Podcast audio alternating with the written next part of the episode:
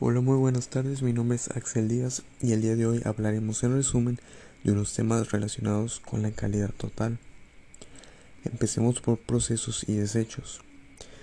La gestión de desechos, esta alternativa beneficia a todos.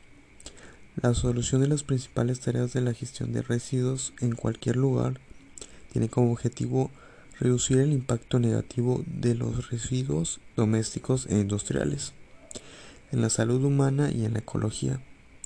La gestión de los procesos en esta área también es importante por razones económicas.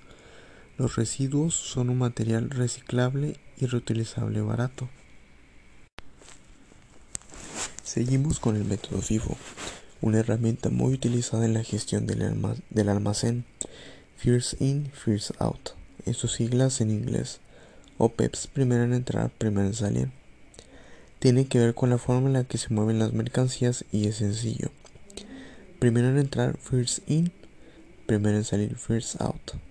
Es decir, la primera mercancía o unidad de carga en entrar en el almacén es la primera en salir de él, porque principalmente se utiliza para productos perecederos con fecha de caducidad, como por ejemplo alimentos, bebidas, medicinas, etc.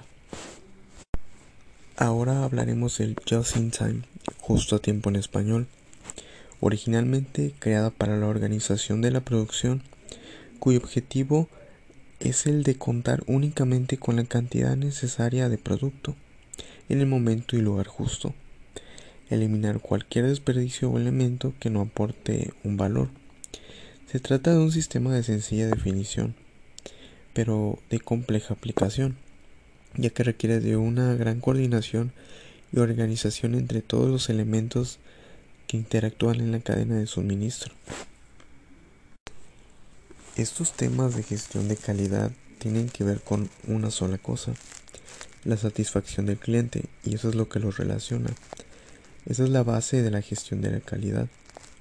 Los clientes necesitan productos y servicios que satisfagan sus necesidades y expectativas.